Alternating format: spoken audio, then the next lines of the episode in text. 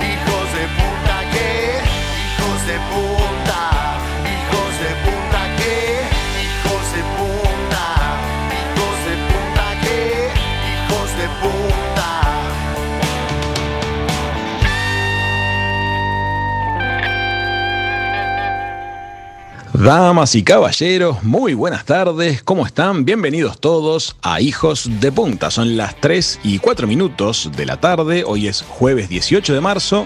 Ayer el día cerró frío, cerró lluvioso, cerró muy ventoso aquí en la costa. Un clima realmente como invernal. Yo creo que varios pensamos en prender estufas de leña y, y disfrutar alguna actividad de clima frío. Hoy el día amaneció bastante despejado, alternando sol y nubes, bajó bastante la temperatura.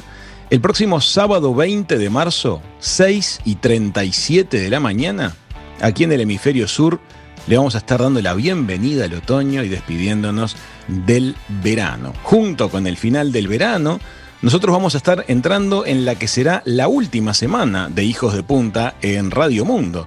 Dentro de siete días, el jueves que viene, Hijos de Punta y Raulito, quien les habla, nos vamos a estar despidiendo de todos ustedes. Ahora tenemos 18 grados de temperatura aquí en Punta del Este, los vientos llegan del sur-suroeste a 22 kilómetros por hora. Se anuncia que podemos tener rachas bastante más rápidas, hasta de 60 kilómetros por hora. La presión está en 1016 hectopascales, la humedad en el 64% y la visibilidad está en los 10 kilómetros. Les cuento lo que les hemos preparado para hoy. Primero vamos a estar con Floppy Sagasti y todas las novedades de la costa. Después, comunicación a Buenos Aires y con Nanu Castro vamos a hacer el pantallazo. El tema de hoy son las nominaciones a los premios Oscar. El, lunes se anunciaron los nominados y va a estar llegando Nanu con muchos detalles acerca de todo esto. En la entrevista central vamos a tener el honor y el placer de conversar con el pintor más destacado y de mayor proyección internacional de nuestro país. El gran maestro Ignacio Iturria va a compartir un ratito de charla con nosotros y con todos ustedes. Nuestras vías de comunicación, la comunidad de Instagram, arroba hijos de punta radio, esa comunidad tan linda, llena de gente con curiosidad, con intereses muy diversos. Y el WhatsApp es el 095-456-444, donde les leo y les respondo. Arranquemos juntos la tarde desde Punta del Este. Estamos empezando Hijos de Punta.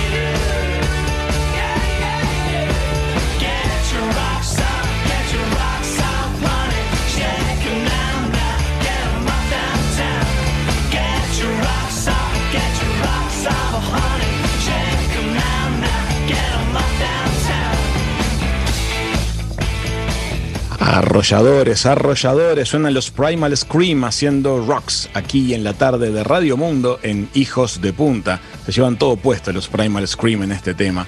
Y hablando de llevarse todo puesto, la noticia más relevante de las últimas horas viene siendo nuestra malísima performance referida a la pandemia. El SINAE reportó anoche 1.389 contagios nuevos, una cifra altísima, sobre 13.078 test efectuados. Tasa de positividad que en el día de ayer había bajado, eh, volvió a subir y esta vez dio 10,62%. Hay un coeficiente muy preocupante. Uruguay en este momento está tercero en el mundo, detrás de Francia y de Italia, en la lista de países con mayor cantidad de contagios diarios promedio por cada millón de habitantes en los últimos siete días. Le llamamos a, por favor, extremar, por supuesto, las mm, precauciones sanitarias. En el otro plato de la balanza, 243 mil personas en el Uruguay han recibido ya vacuna. Eh, para hoy hay agendadas 36.041 personas. Es un número muy significativo. El, el, volumen de gente que está agendada para hoy, esperamos que se sostenga este ritmo y que este sea el gran problema, cómo atender una demanda gigantesca. El Parlamento va a estar renovando hoy, a pedido del Poder Ejecutivo, eh, de manera transitoria y por motivo de interés general y salud pública, la limitación del derecho de reunión. Eh, se plantea extender la medida por 30 días más, eh, que seguro que va a seguir la, la emergencia sanitaria. Hay una polémica grande entre la mirada de quienes defienden el concepto de la libertad responsable y la de quienes defienden que deben establecerse medidas restrictivas. Es bien interesante escuchar cuáles son las medidas restrictivas que se van proponiendo. Hay desde quienes plantean un lockdown total por 15 días a quienes proponen cerrar actividades puntuales. Eh, la polémica está abierta, nosotros les invitamos a informarse y a darle forma a su opinión, ¿verdad? Por ejemplo, la tertulia de hoy de En Perspectiva estuvo muy interesante respecto de estos puntos de vista, la pueden encontrar en el portal de enperspectiva.net o en las repeticiones de hoy a la tarde. Realmente estuvo muy rico el análisis, la charla y el debate porque uno de, esa confrontación de ideas también va sacando puntos de vista ecuánimes ¿no? y, asentados. Eh, ayer aquí en el programa yo di un punto de vista personal acerca del proceso de la inmunización y de que para mí los problemas de agenda de turnos es el mejor problema que podemos tener. Y recibí un montón de mensajes. Para los números de hijos de punta, les diría que un montonazo de mensajes. Le quiero agradecer primero a todos los que se tomaron el tiempo para enviarnos mensaje. Los subo para un lado y para el otro. Yo les agradezco a todos. Ahí me alegra muchísimo poder aportarles un punto de vista que pretenda ver las cosas con calma y con optimismo. Pero el hecho de poner temas de peso sobre la mesa creo que siempre va a estar sumando para que hagamos mejor las cosas como, como país. Son las 3 y 11 minutos de la tarde. Vamos a ir ahora con las novedades de la zona costera. Le damos la bienvenida a Floppy Sagasti. Este verano, Hijos de Punta llegó a Radio Mundo. Lunes a jueves, a las 15, con Raúl Coe y Floppy Sagasti. ¿Qué tal? ¿Cómo están? Buenas tardes para toda la audiencia de Radio Mundo. Desde Punta del Este les cuento las últimas novedades sobre lo que pasa en esta parte del país. A nivel de noticias, la Intendencia de Maldonado se sumó a las medidas de prevención contra el COVID-19 y dispuso el cierre de espacios y la suspensión de algunas actividades. Después del ajuste anunciado por el Gobierno Nacional, el intendente Enrique Antilla determinó junto a su equipo varias medidas de cara a Semana de Turismo. Se van a volver a vallar la Glorieta, que está en la Playa Mansa, y el Monumento de la Mano, en la Playa Brava, por su gran atracción turística. Se van a cerrar los parques Mancebo, Indígena y Lucich, mientras que el Parque del Jahuel permanecerá abierto con reducción del aforo al mínimo, así como la Reserva del Cerro Pan de Azúcar y Pueblo Gaucho. También se suspende el Piria Alive, que es el Festival de Turismo, Cultura e Industria Pyme, previsto en su séptima edición para el 27 de marzo en el Castillo Piria, pero va a ser reprogramado para más adelante. También será suspendida toda actividad oficial, tanto deportiva en centros municipales como cultural, hasta después de Semana Santa por lo que las actividades artísticas culturales también serán suspendidas, salvo las autorizadas previamente para el sector privado.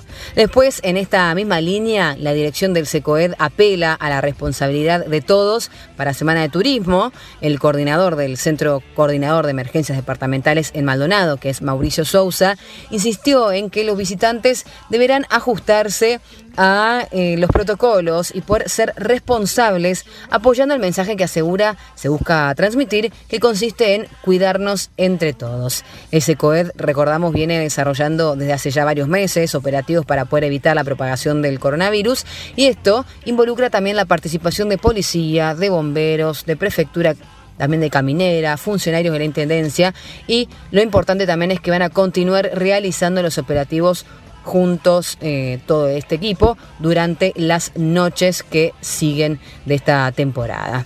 Y a nivel deportivo, la noticia es la llegada de Diego Forlán a la dirección técnica del Club Atenas de San Carlos. Finalmente se confirmó que entre lunes y martes comenzaría a trabajar Forlán con el plantel carolino. Por su parte, el exjugador celeste publicó ya en su cuenta de Instagram una foto en la que se lo ve en su rol de entrenador y la acompañó con un escrito que dice soon, quiere decir pronto en inglés, y varios emojis acompañando su posteo. Así que muchas expectativas para, para esta gran llegada. Y a nivel cultural tenemos un evento para recomendarles porque hay teatro este viernes en el Fernandino. Llegan Nicolás Moreno y Rafael Magallanes que presentan Nico en banda de la radio al teatro. Así que un show que integra comedia, improvisación y también la participación del público bajo la dirección de Patricia Álvarez y Sebastián Srepovich. Así que muy, pero muy recomendable. Entradas solo por reservas al 099-389-237. Al ser un teatro privado, está permitido, está habilitado. Así que hay que seguir disfrutando estos espectáculos. Viernes a las 21.30 en el Teatro Fernandino para reírse y pasar un buen rato. Estas son las novedades sobre lo que pasa en el este del país. Nosotros nos volvemos a encontrar el próximo lunes en Hijos de Punta por Radio Mundo. Los saluda Floppy Sagasti, les deseo un muy buen fin de semana y los dejo en muy buenas manos. Sumate a Hijos de Punta, arroba Hijos de Punta Radio. Muy bien amigos, es muy interesante ver cómo cada una de las municipalidades del país va tomando lo que son las instrucciones generales, haciendo su bajada a tierra particular. Este, la, exhortación se mantiene por parte del programa. Lo que les pedimos a todos es que respetemos los distanciamientos, utilicemos muchísimo el tapaboca, hagamos uso y abuso del alcohol en gel para tratar de evitar tener eh, propagaciones a la velocidad como la que se vienen dando en estos días. Em, son las 3 y 16 minutos, nosotros ya seguimos con más hijos de punta, ya venimos con más.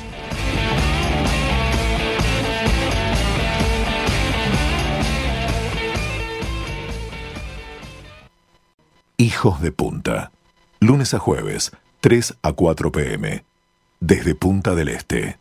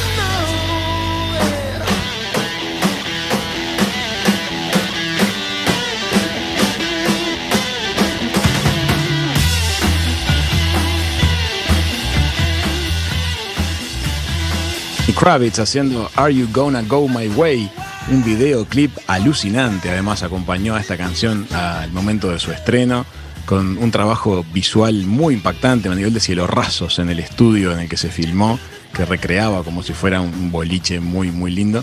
Ustedes saben que Lenny Kravitz es multiinstrumentista y en general en el proceso compositivo él empieza grabando las baterías por su cuenta, después él mismo graba las guitarras y los bajos y después se lo muestra al resto de la banda y ahí se empiezan a sumar los talentos.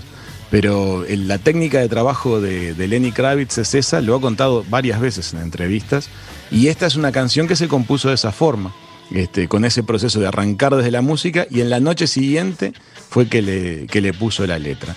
Muchas gracias por los mensajes en el 095-456-444. Empezaron a aparecer algunas despedidas, algún emotícono con lagrimita. Es así, amigas, amigos, terminó el verano, termina Hijos de Punta. Pero todavía queda una semana más con todos ustedes, así que no desesperen. ¿Qué les parece si le damos la bienvenida a Nanu Castro y hacemos el pantallazo?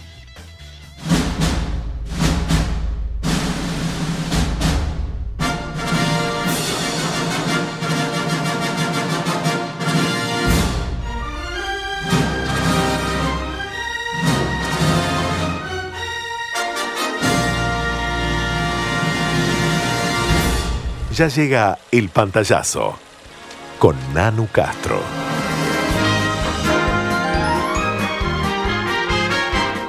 Más de gala que nunca, le damos la bienvenida a Nanu Castro para hacer el pantallazo. Se vienen los Oscar, Nanu, ¿cómo estás? Hola, buenas tardes a todos. Sí, felices porque al fin ya, ya queda muy, muy poquito para la ceremonia tan esperada que es la entrega de estos premios Oscar que van a ser al fin y al cabo el 25 de abril en el Dolby Theater, como siempre en Los Ángeles. Pero además, un datito que conocimos ahora hace unos días es que eh, también la van a hacer en el Union Station, que es eh, otra estación central de ahí de, la ciudad de California. Y esto es para evitar ¿no? que todo se concentre en un mismo lugar. Lo bueno, la buena noticia es que al parecer va, mm, casi no va a haber nada virtual. O sea, la ceremonia van a intentar hacerla completamente presencial, así que eso es algo bueno, porque, bueno, evidentemente las entregas. Eh, virtuales no han funcionado. Sí, la verdad es que la experiencia de usuario la más grata en las, las ceremonias virtuales que tuvimos lo no, no, no. Pero bueno, esta vez así que el presidente. Sí, vamos a tener alfombra roja, al parecer. El presidente de la academia eh, anunció o publicó una carta en la que contó un poco que, bueno, solamente podrán asistir a la gala eh, em, los nominados, sus invitados y quienes sean los presentadores y que no se va a llevar a cabo ningún evento presencial como lo es el típico almuerzo, que se hace con los nominados algunas semanas previas a la gala, o la fiesta oficial que, se hace luego de la entrega. Todo esto obviamente para evitar eh, otra vez, ¿no? Concentración de gente y demás. Así que yo les traje algunos datos copados por ahí de, las, todas las nominaciones que hubo, porque hay cosas muy interesantes. Vamos con eh, eso. Una de ellas es que por primera vez tenemos a dos mujeres nominadas en Mejor Dirección tenemos en un mismo año, ¿no? A Chloe Zhao por Nomadland y a Emerald Fennel por Promising Young Woman. Después tenemos a Minari, que es eh, una película que en los Golden Globes había sido nominada como mejor película extranjera, pero en realidad es una producción. Suerte, este, en, acá en los Oscars, ¿se, ¿se escucha bien? Nanu, haz una cosa, acércate un poquito más al micrófono y repetinos el último concepto a partir de Minari, por favor. Creo que ahí no vamos a tener problema. Minari, eh, ¿se escucha bien ahí? Ahí sí, vamos. Bien, eh, bueno, que por suerte la nominaron a Mejor Película ahora en los Oscars, ya que en los Golden Globes había sido nominada como Mejor Película extranjera y era un poco incoherente porque es una producción estadounidense.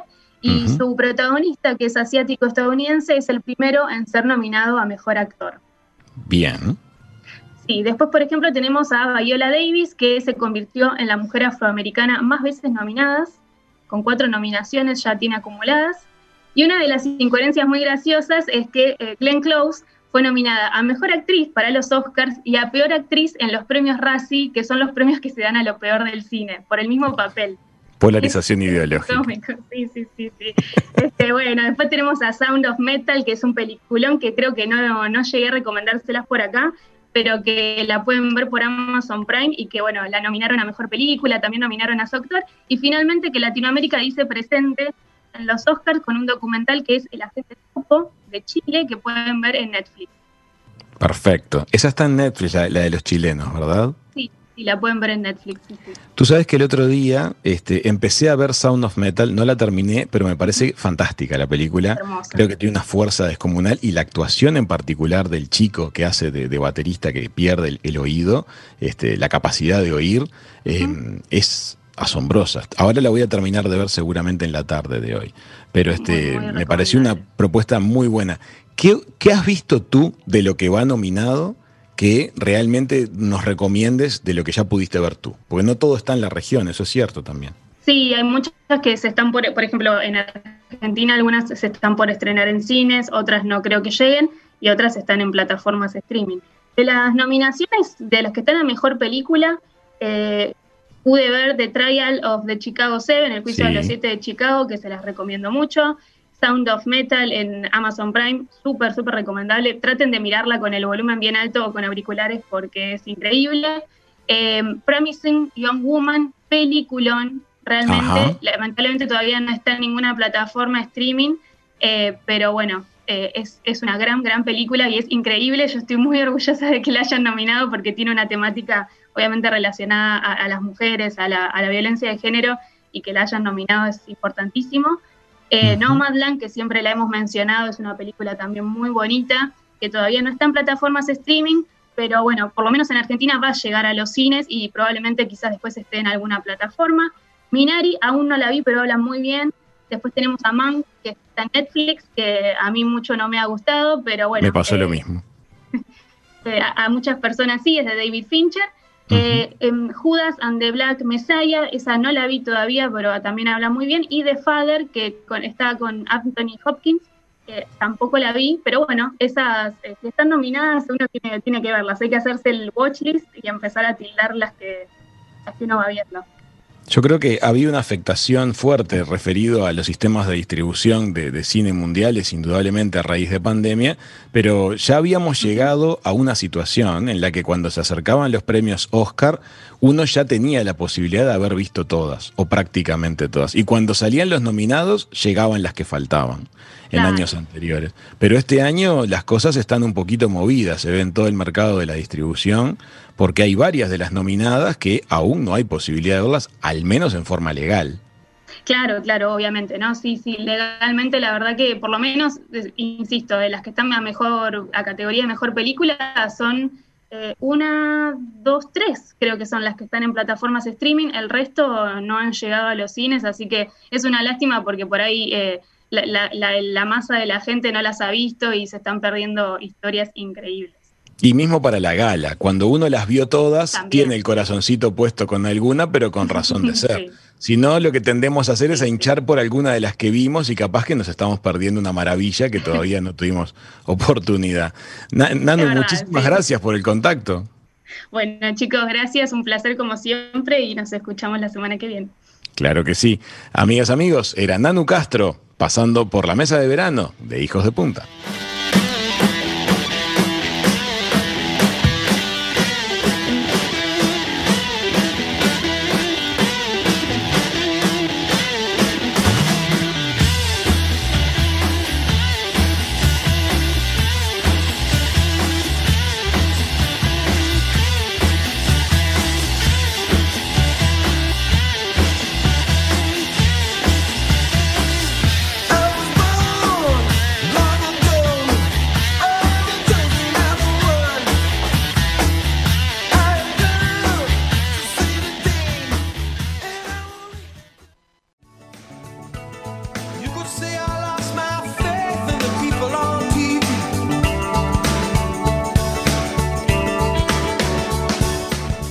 Ya llega la entrevista. En Hijos de Punta, tu tarde, en la mejor compañía.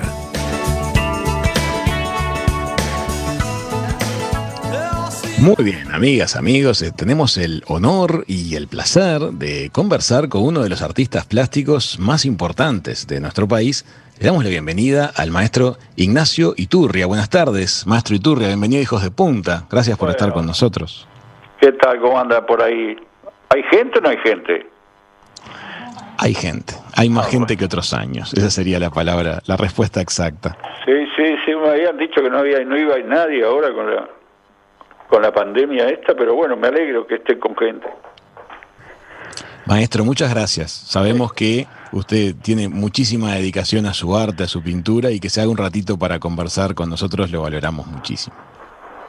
Bueno, es parte, es parte de la pintura esto. Es parte, ¿no? Sí, claro. Sí, sí. Usted sabe que hace unas semanas atrás entrevistábamos a, Guillermo García Cruz y él en la entrevista nos dijo, em, yo tuve la suerte de, en una de mis primeras exposiciones, eh, lo vi a Iturria.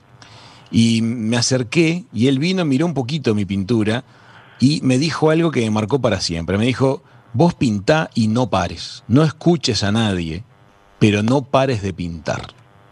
¿Se acuerda de ese momento?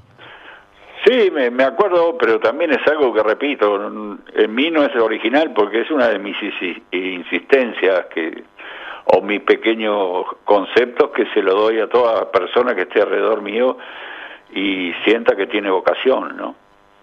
No hay otra. Usted usted sigue pintando con muchísima producción, ¿no? El, con muchísima dedicación horaria. Yo eh, eh, duermo y pinto, no hago otra cosa. Pinto toda alrededor nueve y media, diez de la noche hasta que amanece casi. Este, eso todos los días de mi vida, ¿no? Pasa verano, pasa invierno y yo sigo ahí, este, como dicen los chiquillos, copado, encantado, feliz de estar este, todos los días eh, tener eh, ese, regalo, esa tela en blanco, o lo que estuve haciendo la otra noche, estar en ese lugar mío y y bueno, estar como un poco en, en, un estado de ensoñación, que bueno, cada vez que pasó el tiempo lo puedo hacer mejor porque ya estoy un poco más desprendido de, de todas aquellas ideas del oficio, de todo, no tengo problema, ¿no? Entonces, este, en realidad sí, eh, no hago muchas cosas, casi sociedad, hacer sociedad casi nada, y bueno, tengo mi familia, mis hijos, y este y bueno la gente de Casablanca que es, una de las de los emprendimientos que tuvimos hace tiempo la escuela de arte que de vez en cuando voy pero bueno tengo un circuito corto bueno, razón de más para valorar esta charla. Hablaba, maestro, de ese estado de ensoñación. ¿Qué pasa cuando usted entra en ese estado de, ensoñación? ¿Cómo él lo vive? Bueno, el, estado de ensoñación es algo que, que se ejercita. Este, en el, para el cual se necesita tener una cierta hipnosis personal. Con esto no, no, no quiero confundir y creer que son cosas muy extrañas, son cosas que son, son logrables, fácil, ¿no? Una persona tiene, sabe lo que está haciendo, se concentra y disfruta de ella, ¿no? Entonces el estado de ensoñación es un estado, digamos, como aflojamiento de todo lo que es un poco el mundo exterior, todas esas cosas que, que tensan el diario vivir, este, y bueno, de lo cual yo siempre me he refugiado porque me, me cuesta mucho este, enfrentar a veces este, las personas, los hechos y todo, más bien que me confundo y no estoy muy al tanto. Entonces ese estado es, apenas entro al estudio, este, se abre la puerta y afuera queda todo, todo, todo, todo lo, lo, lo que puede ser molesto y angustiante o feo, que si tengo esa suerte, ¿no? Y ahí, ahí estoy tan feliz y contento que, que ya ni siquiera voy a pintar un cuadro, voy al hecho de pintar, estar con mis cosas y siempre manchando, pintando. Y bueno, hay, hay momentos que son muy graciosos porque era una de las cosas que a veces le comento a los pintores acá de Casablanca, pues también a veces vienen conmigo a acompañarme al campo, a pintar conmigo. Y es, es como una cosa que yo creo que le pasa a todo el mundo, pero bueno, en pintura es como si dijera uno, eh, con un espacio, ¿no? Con un lapso de tiempo, soy, soy un burro, soy un capo. Soy un burro, soy un capo. es, permanentemente es esa sensación. Ah, qué burro que soy. Y de repente, ah, soy un fenómeno, soy un crack. Entonces este, es una especie de respiración también interna en que uno está jugando con esas dos cosas este, sabiendo que existen, entonces cuando sale la cosa media media, ya bueno, ya sabemos, este, se arregla. Y después esa sensación me permite a mí poderme manejar internamente sin estar eh, radicado o establecido en mi edad. Es decir, eh, puedo viajar internamente, puedo tener un sentimiento de niño, un sentimiento de adolescente y un sentimiento de maduro a la hora de reflexionar sobre lo que estoy haciendo. Este, incluso diría que frente al cuadro estamos los tres juntos, mirando el cuadro y tratando de, de, bueno, de disfrutar y de resolver los problemas. Cada vez me pongo problemas más difíciles. Este, ¿Viste? ¿Cómo se llama? ¿Sinoku? ¿Juroku? ¿Cómo se llama eso que escribe, que hacen palabras cruzadas? Sudoku. Sudoku. Y bueno, me pongo una especie de sudoku en los cuadros, ¿no? Digo, en vez de ir buscando cosas ya simples y hechas, lo hago, busco complejidades. Mi última etapa es súper, súper, súper compleja. Este, no sé si has visto algo. Sí, hemos estado mirando muchísimo. Este, ah. Sin duda es una pintura con complejidades, como con códigos. Eh, da la sensación de que no es una pintura como para cualquiera, pero usted tiene una conexión muy fuerte también con el mercado comercial, usted logra vender muchísimo su arte, su arte es, muy valorado, muy respetado, y evidentemente e, esa interioridad que usted muestra, ese mundo eh, que usted abre una ventana y nos deja mirar, eh, es, muy, es muy atractivo, uno se queda mirando. Bueno, eso, eso es una, una de, las de, lo, lo, que me hace sentir también, ¿no? Poder este, tener esa posibilidad de gustar eh, o de sentir y atraer o dejar ahí este, de, los niños a los ancianos, a todas las personas, para todos ellos siempre, yo sé que hay un mensaje, eh, los tengo todos en cuenta, en un rinconcito está para uno, en otro para otro. Este, ya a esta altura conozco un poco este, los, eh, cuáles son los, los sentimientos internos, por más que la gente se haga la mala y todo, entonces son elementos que son importantes, son la ternura, este, la obra cariñosa hecha con, con, mucho cariño, este, contar cuentos que sean interesantes, recordar cosas que, la gente tiene olvidadas. Eh, es como, por decir algo simple. Eso pasa mucho. Pareciera ¿Eh? que a veces algunas de las imágenes que usted pinta, maestro, es como que eh, son medio como arquetipos, nos generan ciertas interrogantes, a veces pareciera que ya las vimos en otro lado. Bueno, me, me, me parece que está, que está bueno, está bueno porque además yo las paso casi siempre a, a, una forma de, que puede ser de, como de la imaginación, pues yo cuando pinto, estoy pintando por ejemplo, digamos, un elefante, que es punto bastante o cualquier cosa, como yo hasta ahora, ahora ya he pintado 200.000 elefantes, 200.000 conozco todas las formas, eso me permitió no tener que estar viendo nuevas formas. Entonces, el, el, el, elemento o la figura que voy a pintar está, está hecha, está en mi memoria volando. Entonces, es esa la que pinto. Y esa que está en la memoria, este, eh, es, es a veces mucho más importante que la realidad, porque el, cada uno de nosotros tenemos un recuerdo de, de, los elefantes que vimos, pero también de los sueños que nos hicieron esos elefantes. Este, eh, soñar en ese como el concepto elefante como una gestalt elefante y usted pinta eso no no no la figura en sí Claro, ahí está, tal cual. después uno le encuentra por qué y que con la simbología y que, justamente con el elefante, que es mi elemento casi totémico, tengo un elefante, tengo una, una medallita aquí en el cuello que tiene una, un corazón de Jesús y la Virgen, creo, y un elefantito ahí, que son los que llevo siempre. Y este y bueno, el elefante tiene eh, hasta en las religiones este, o los, hindúes que tienen a Ganesha, que es el, dios de ellos, y bueno, y después, en fin, todo es eh, agregarle eh, elementos y, y la conexión con la gente, bueno, porque tampoco la complico tanto. Yo siempre he sentido que soy un cronista, he sido siempre un cronista de mi tiempo, que decir que si el día que puedan analizar todas las etapas, sobre todo la, la parte del siglo XX, que fue donde más viví, ¿no? Este, van a ver que tengo todo, todo, todo, todo como si fuera un diario, este, de haber pintado todas las cosas que, me han rodeado, ¿no? Este, claro. Y, pero o sea que... me pregunten, de Montevideo, la que me pregunten. Yo pinté todas las cosas digamos, yo qué sé, no sé, el Palacio Salvo, el, la garita de policía, los puertos, las ramblas, este, las cosas del campo. a veces juego con la gente de Casa Blanca, de los, alumnos, y eso digo, bueno, a ver, a ver, dígame, a ver, ¿qué cosa? Ya la pinté. es que es una obra muy extensa también, sin lugar a dudas, son muchos años trabajando con una intensidad muy inusual eh, ha habido tiempo para plasmar muchas ideas. Nos llega una pregunta de la audiencia. Nos pregunta Marcelo, em, ¿será que pintar es un diálogo sin rostros que empieza con una pincelada en un lugar y termina con la mirada de otro puesta en la obra terminada? ¿Es una forma de relacionarse con otros no verbal?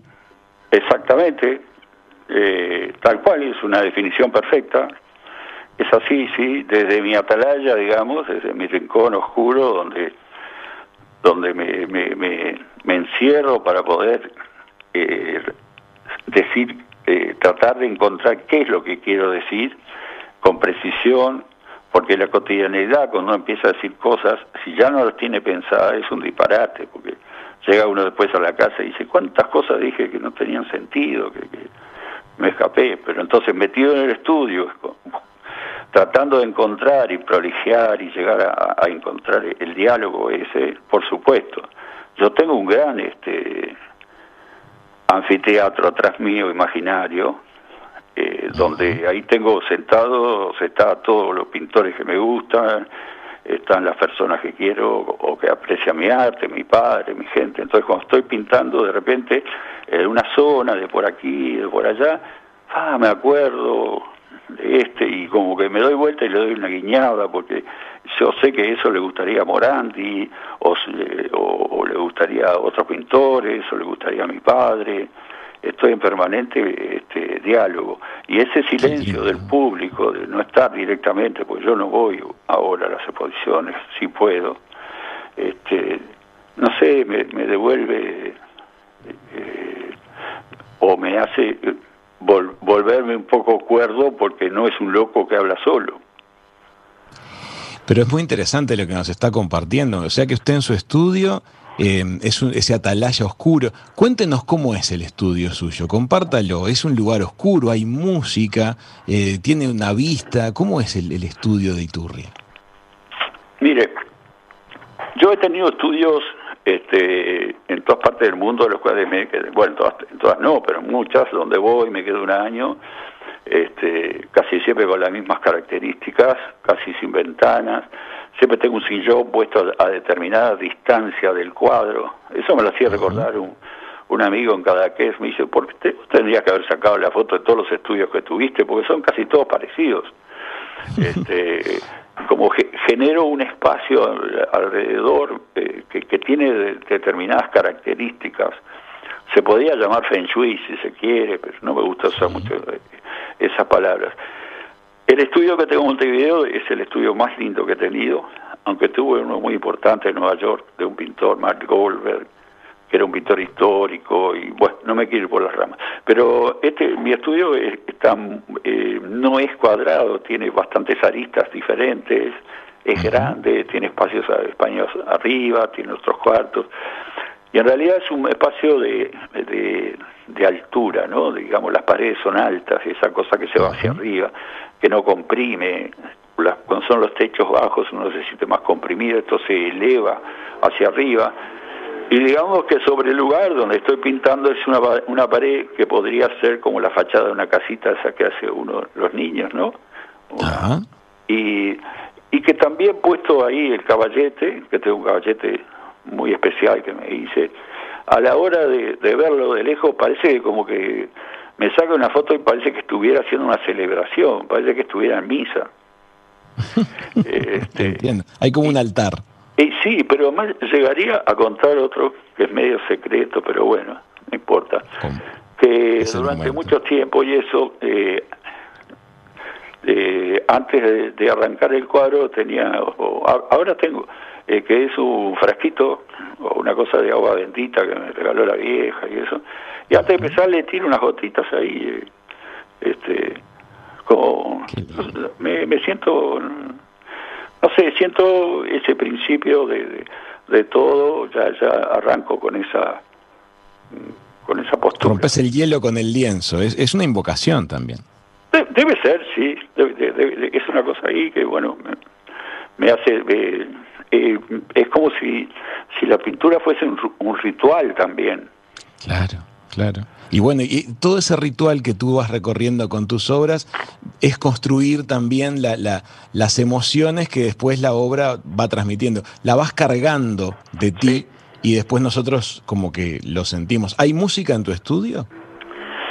Eh, tengo, tengo, tengo un tema, este, a, veces eh, escucho a, mi hijo, Ignacio, Nacho, este, que, me, me manda las cosas que está cantando y las obras. Que, sí, la música que está componiendo y haciendo, también como él toca con Mandrake, los druidas y varios, a veces me mandan esas cosas y lo escucho, pero no soy ahora de escuchar mucha música ni, ni programas porque me distraigo.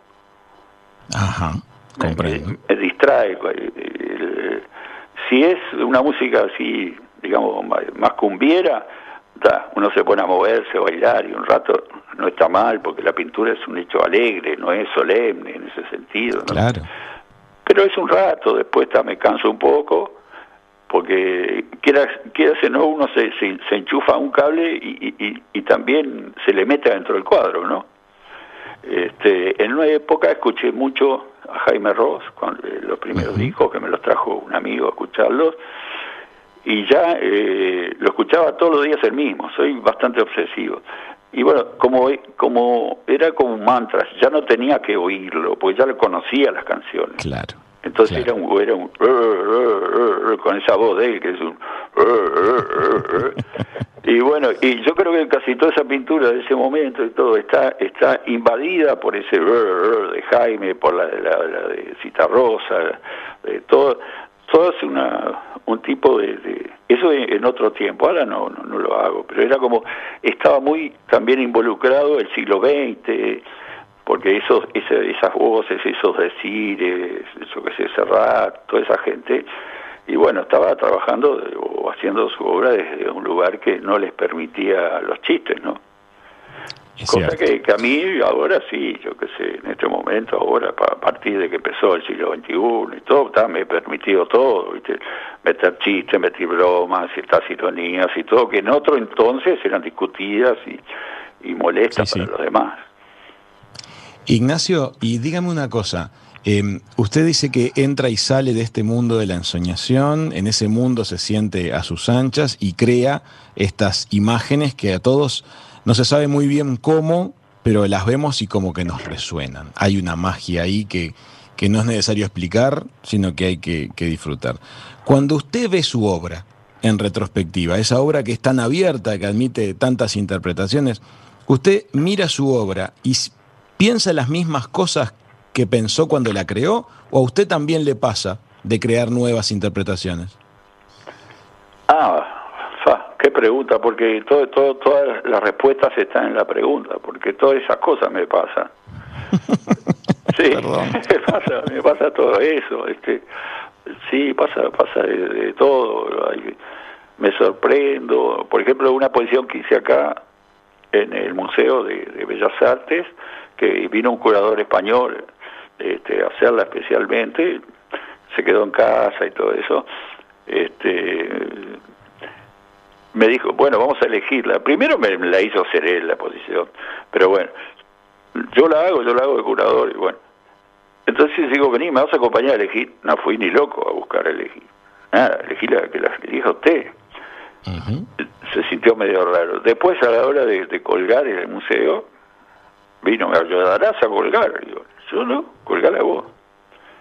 Y este, lo único que pedí fue un cuartito para mí exclusivo donde ahí intervine ese cuartito como si fuera de vuelta un cuarto personal, íntimo, cerrado, donde tampoco se veía muy bien este, qué era lo que iba a suceder, pero siempre como soy optimista y creo que las cosas me, me, salen, y me, bueno, me salen. Y arranqué con un martillo.